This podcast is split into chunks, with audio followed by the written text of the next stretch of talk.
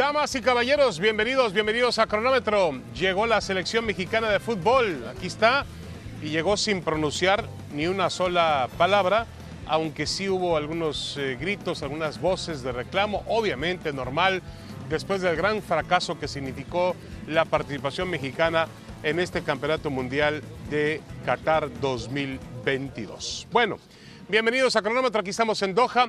Tendremos un programa muy interesante, por supuesto. Saludo con mucho gusto allá en Los Ángeles, California, a Mauricio Pedrosa. Mauricio, ¿cómo estás? Bienvenido, un abrazo. Muy bien, David, ¿cómo te va? ¿Todo bien? Todo muy bien, señor. ¿Cómo anda por allá? ¿Todo bien? Bueno. Bien, también, afortunadamente. Listos, listos. Tenemos mucho de qué hablar hoy todavía. Eh, se presentó hoy el mejor jugador del mundo. No jugó ayer, no juega el martes. Hoy jugó el mejor futbolista sobre el planeta, ¿verdad? ¿Estás de acuerdo con eso? Sí, sí, sí, sí, estoy de acuerdo contigo. Eh, hoy, a ver, no, no, no, no, no, no, no no estoy de acuerdo contigo. El que puede llegar a ser el mejor futbolista del planeta. No, no, no. Para... Ya dijiste no, que estás de acuerdo no, no, conmigo. No, es que come... estabas distraído, estabas distraído y caíste en tu distracción. Sí, de acuerdo, de acuerdo contigo. El que puede llegar a ser el mejor futbolista del planeta, pero yo creo que el mejor futbolista del planeta actualmente lo vimos ayer, ¿no? Con la selección de Argentina. Para mí sigue siendo eso.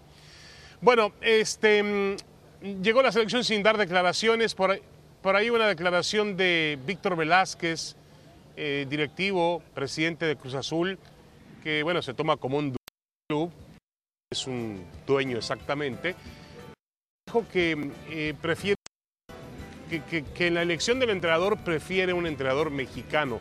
Eso fue lo que dijo Víctor Velázquez. A ver, eh, Mauricio, ¿realmente México tocó fondo? Eh, como lo dice Víctor Velázquez, no teníamos un fracaso así desde 1978, pero hay que tocar fondo y para adelante. Habrá una reunión de dueños para tomar las decisiones pertinentes. Sí, yo, yo honestamente creo que todavía se puede estar peor. No me La verdad. digas. No, yo sí creo que, no. Yo sí creo que la selección mexicana todavía puede estar peor que esto. Fondo hubiera sido ni siquiera clasificar al mundial. ¿Sabes por qué? Y cuando te diga, cuando te diga, acuérdate de dónde estabas antes de donde estás el día de hoy. ¿Cuánto dinero hubieran perdido las televisoras y los patrocinadores si México no se hubiera clasificado a la Copa del Mundo? ¿Cuánto? No, bueno, pero, pero, pero Mauricio, estamos... a- Ese es el fondo. No, es que, es que ese es el fondo, No. porque las decisiones, David, Sí. se van a seguir tomando en función de qué tan golpeado queda la cartera de Televisa, de Televisión Azteca y de los dueños de los equipos. Y la cartera recibió un ligero raspón, ¿no? Por no haber disputado el partido de Sí, octavos. de acuerdo, final. de acuerdo, pero... Pero los patrocinadores están ahí. Pero, pero tienen que entender toda esa gente, Mauricio, que si fuese mayor el nivel de la selección mexicana, más serían los ingresos. O sea, es una lógica común, es una lógica, eh, vamos, común y corriente. Mientras mejor seas, más ganas. Es como pedirle a una pared que hable. No va a pasar. Hay gente que cree que puede hablar con las paredes. Hay gente, hay gente que cree que lo puede hacer. Pero no, no va a pasar. Me sorprende que con Pero- los años que tienes en esto. Pero a ver, no dije a los ver, años pero que a ver, tienes, dije Mauricio. los años que tienes en esto, todavía creas, todavía creas que el directivo del fútbol No, mexicano no, no, puede no, pero, cambiar. pero a ver, un momentito. Es que tú me estás diciendo, la pregunta aquí es que si creemos que México tocó fondo. Tú me estás diciendo Sí, que todavía el fondo no. puede ser peor, que México no va a perder Sí. nunca una clasificación mundialista. Está calificado No. ya para el próximo mundial porque es anfitrión. ¿De qué me estás hablando? Ya tocó fondo, no hay más entonces, fondo. ¿de qué le- a ver, no hay más fondo. A ver, cuando, uno, cuando uno toca fondo, es cuando no le queda de otra más que cambiar. ¿Estamos de acuerdo? Sí. Entonces, ¿tú, tú, qué, qué- ¿tú qué cambios en serio crees que van a ocurrir en el fútbol mexicano a partir de ahora? ¿En serio crees que van a No, limitar no, el van- ah, no, lo- de manera no, sustancial? no, lo- ¿Tú crees que van, tú crees que van a devolver al No, ascenso? no, no, no, van a cambiar, van a Ah, cambiar al entrenador. Entonces no hemos tocado Van a cambiar el entrenador que lo están utilizando como fusible, como se utiliza en la política. Quita un fusible, ponga otro fusible y ya funciona, regresó la luz a la casa.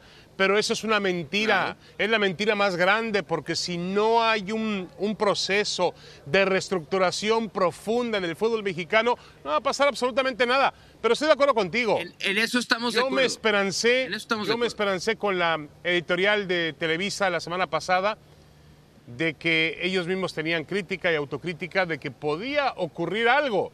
Pero también entiendo que es para tapar un poco la vorágine de la decepción, del desencanto y que con el pasar del tiempo se pueden lavar Se las manos y no pasa Se nada. dieron cuenta de lo que acaba de pasar, ¿no? Estamos, estamos delante de un momento histórico. David creyó en la palabra de Televisa. David creyó en la palabra de... Es un momento histórico, damas y caballeros, el que acabamos de atestiguar en televisión y en stream a través de Star Plus. Eh, CONCACAF es la confederación más goleada del mundial al recibir 25 goles, diferencia de goles de Ah, menos bueno, 15 pero Costa solamente. Rica colaboró. hizo Costa Rica 10. colaboró con cuántos? A ver, Vamos, vamos a hacer, vamos a hacer una, una escala de la verdad. Sí. ¿Te acuerdas de la, de la escala de la verdad? Vamos a hacer una escala de la verdad. El ranking de CONCACAF en Qatar. ¿Cómo lo quiere el productor? David el suyo y luego yo el mío. Vamos del 4. ¿Cómo, cómo quiere la producción que manejemos esto? Uno y uno a partir del uno. Entonces, si quieres, empieza David diciéndonos para ti quién fue el mejor equipo de CONCACAF. No, no tengo duda. Estados Unidos. Estados Unidos para mí en este momento es el líder de la CONCACAF.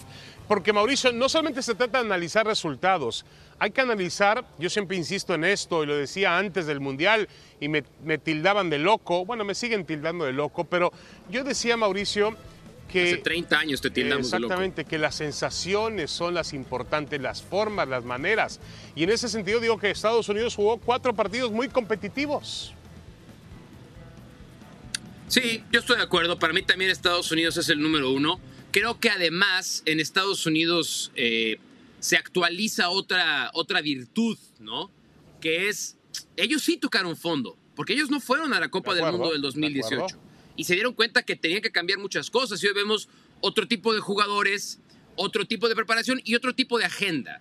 Porque la agenda de Estados Unidos en este mundial era pasar de la fase de grupos y tratar de foguear, tratar de generar un contacto que sirve en el 2026. Y creo que lo cumplieron con eso. No, y de acuerdo, de acuerdo. Y además- me voy a arrancar con, Otro me voy a arrancar con el número 2. A ver, a ver. Luego te paso la pelotita Arranca tú que- con el 2, porque a mí vayas creo que en el 2, en el 2 es donde vamos a tener debate. En el 2 no vamos a estar de acuerdo. Yo quiero imaginarme eso. Bueno, yo voy con Canadá.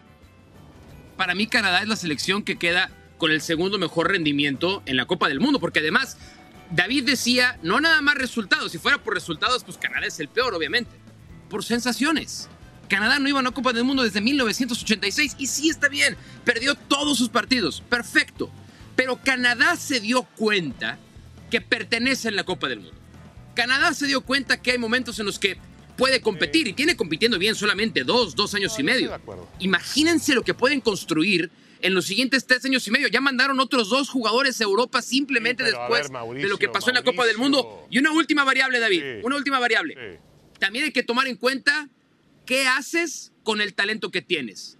Y Canadá fue el que hizo más con menos, en términos de sensaciones. Sí, puede ser, puede ser. Ahora, anotó su primer gol en una, en una Bien. Copa del Mundo, ¿eh? su primer gol. Es decir, es un equipo que tiene muy poca historia mundialista en la cual hablarnos. Yo sigo manteniendo a México entre el, Ah, el número dos. ¿les dos. Sí, por encima de Canadá. Me parece que México sigue ahí, eh, entendiendo que México tuvo un gran, gran fracaso. No lo estoy justificando de ninguna manera. Pero para mí está por debajo de Estados Unidos y ligeramente por arriba de Canadá, aunque hay que recordar que los enfrentamientos directos, México-Canadá, el equipo canadiense fue mejor que el mexicano, tanto en el juego del Azteca como el juego que se celebró en Vancouver, si no me equivoco. Pero estamos hablando solo de la Copa del Mundo, ¿no? Sí, de acuerdo, de acuerdo. Bueno, estamos hablando de un ranking de la CONCACAF después de la Copa del Mundo, ¿no? Ok. Está bien, está bien, tienes razón, tienes razón. Pero a ver, ¿qué diferencia hubo entre México y Canadá en la Copa del Mundo? ¿Sensaciones? Puede ser, puede ser. Es que México ganó un partido, por lo menos, ¿no? De acuerdo, de acuerdo. Eh, tú- tú- Pero tú Canadá, que Canadá, estamos de acuerdo que. Canadá merecía más puntos, merecía más puntos de los que, de los que se llevó, ¿no? ¿Quién es tu tres? ¿Quién es tu tres? Bueno, mi tres es Canadá, obviamente. Yo dejo a Canadá como número tres de este ranking de la CONCACAF. Creo que tiene jugadores jóvenes. Es un país donde se suelen respetar. Es un país de primer mundo deportivo.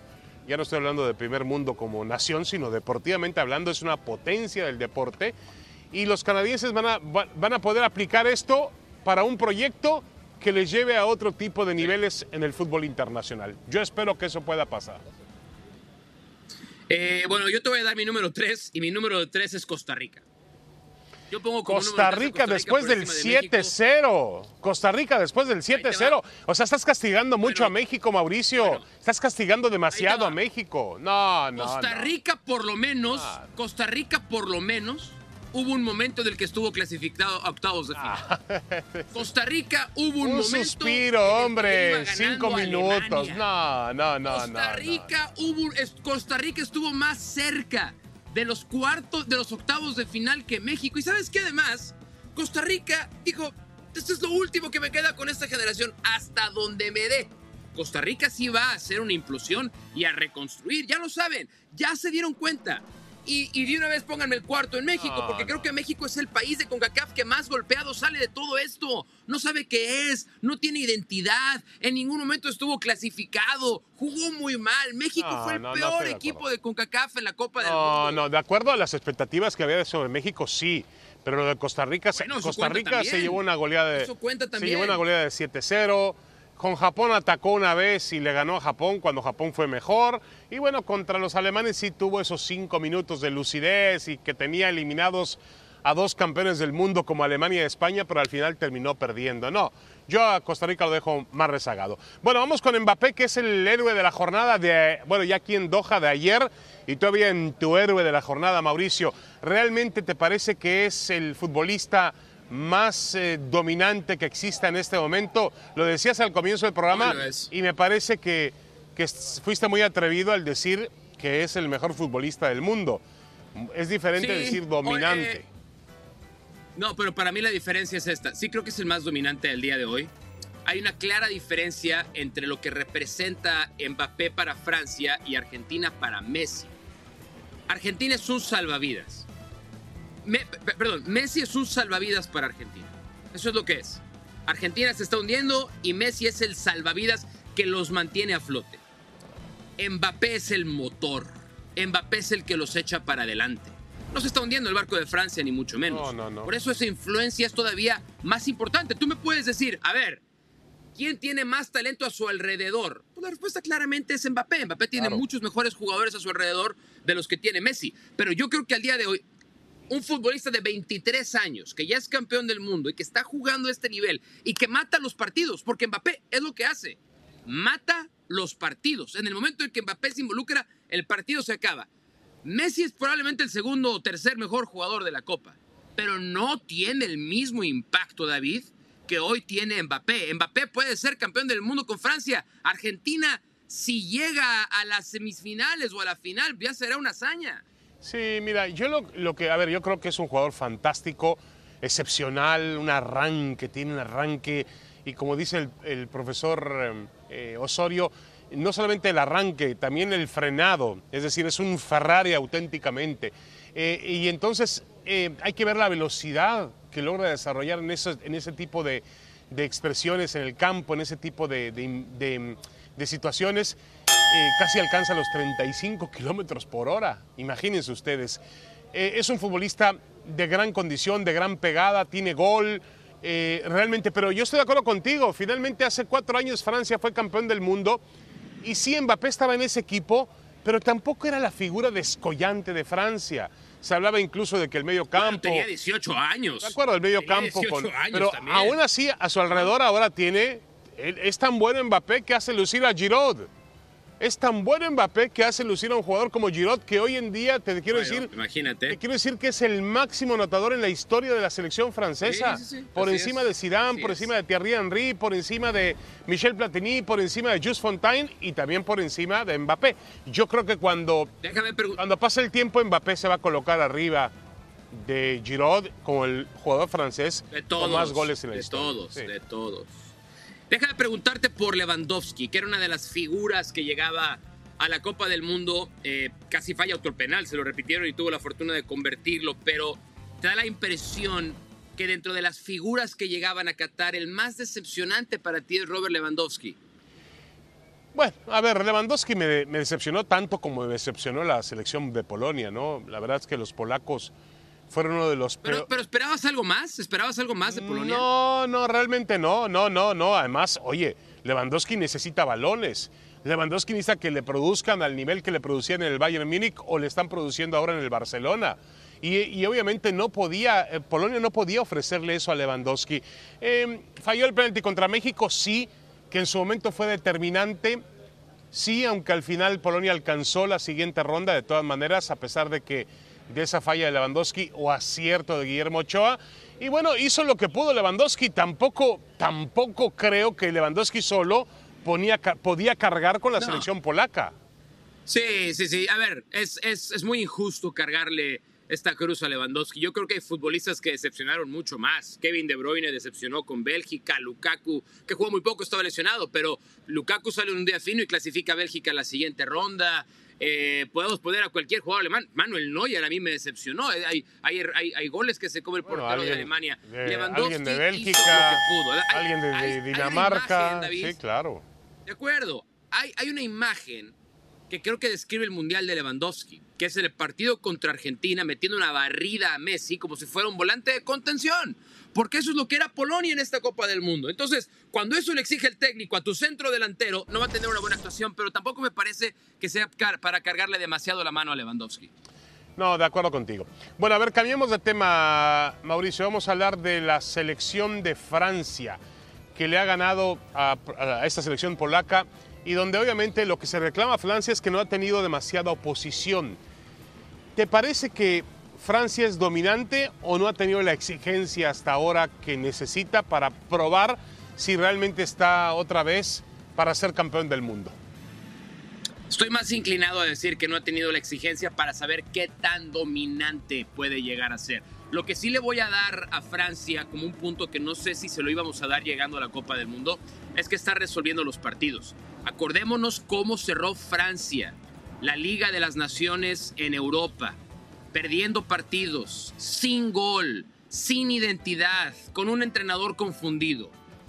Está a ver, ten paciencia con lo que voy a decir, porque va a sonar mal. Yo te tengo toda la paciencia del mundo. Quiero que me entiendas. Al fin que aquí son las, aquí son las 2.20 de la mañana, no hay problema, te tengo paciencia. Pero puede ser, puede ser que las ausencias de Pogba, Kanté y Benzema le hayan caído bien a Francia. Puede ser que la ausencia de Benzema le haya caído bien a Francia. Porque, eh, ves, te, por eso, te dije que me tuvieras a ver, Eso es algo... Que iba a sonar mal. Eso es algo... Pero eso le ha permitido regresar a lo que le funcionó hace cuatro años. Es una lógica con poca lógica, una lógica ilógica la tuya, mi querido Mauricio Pedrosa. A ver... Pero si alguien lo puede entender, eres tú. Si alguien tiene lógica con poca lógica, como a ver, a ver, yo, tú, tú puedes entender. No, yo entiendo que, que, a lo mejor ha cerrado más el grupo, porque lo, lo que más se dudaba de Francia antes del Mundial no era de su fútbol, era de que el grupo realmente estuviera cerrado alrededor de, de Deschamps, que no hubiera fracturas, como hemos visto. Mbappé, claro, Mbappé, claro. Como hemos visto otras Francias que se desmoronan en la historia del fútbol, la del 2002, la del 2010, eran Francias donde el vestidor traicionó la cancha. Siempre ha tenido talento, pero a veces el vestidor traiciona la cancha. Sí, está bien, te doy este punto, Mauricio. Tienes razón. Gracias. pero a mí me gustaría, me hubiera gustado ver a Benzema en este equipo, en lugar de Giroud. Imagínate tú qué profundidad tendrían, ¿no? Pero bueno, está bien. Inglaterra, David, Inglaterra hoy ha superado eh, a Senegal, lo hizo con contundencia.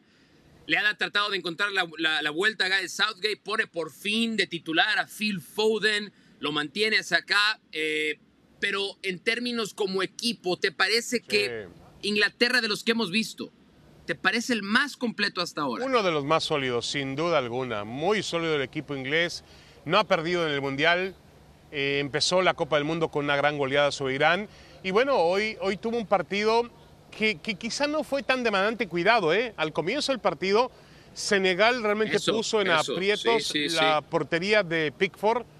Tuvo por ahí un par de oportunidades muy interesantes y luego Inglaterra se acomodó mejor en el campo de juego. Me gustan mucho los dos jugadores de medio campo, eh, Mauricio, tanto Bellingham, que me parece un futbolista de oh, una altísima calidad, y por supuesto lo que puede aportar Jordan Henderson. Eh, adelante la presencia de Foden, la veteranía y gran clase de Harry Kane. Yo creo que es un equipo que sabe lo que juega, sabe lo que quiere. Cuidado con los ingleses, claro. Sí, el problema ahora es que tienen un cruce, un cruce que va a, tirar, va a sacar chispas, ¿no? En cuartos.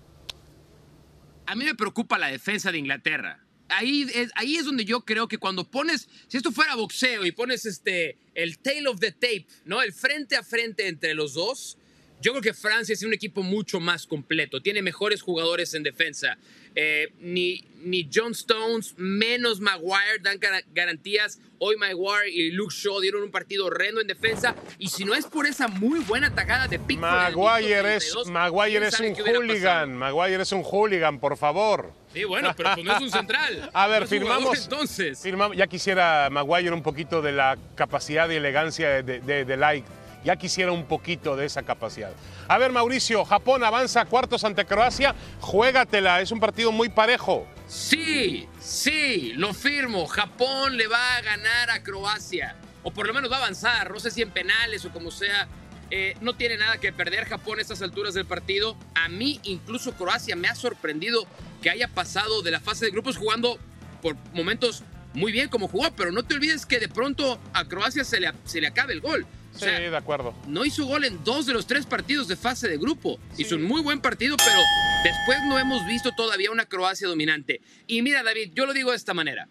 En una Copa del Mundo, no le ganas en el mismo Mundial a dos campeones como España y Alemania de casualidad. Japón tiene algo, yo por eso creo que pueden derrotar a Croacia. No, y Japón fue mejor que Costa Rica, ¿eh? Incluso la única derrota que tiene, Japón fue mejor. Yo creo que Japón va a ganarle a Croacia, sí, un equipo veterano, tiene mejor, tiene mejor calidad, obviamente hombre por hombre, línea por línea, pero veo a los japoneses con un gran ímpetu. Yo creo que Japón va a ser la gran sorpresa, no lo veo avanzando hasta las semifinales, pero sí instalándose por primera vez en su historia en la ronda de los cuartos de final. Y bueno, otro, otro oriental, otro equipo de lejano oriente, Corea del Sur, se enfrenta a Brasil. Aparentemente regresa Neymar con la verde amarela. Mauricio, te pregunto, ¿Brasil no tiene riesgo frente a los coreanos? No, no creo. El problema con Brasil, si regresa Neymar, es la mejor noticia que puede recibir el equipo de Tite. Eh, si regresa bien Lucas Paquetá, sería la segunda mejor noticia. Tiene problemas para completar los dos laterales. Se le han lesionado tres de cuatro.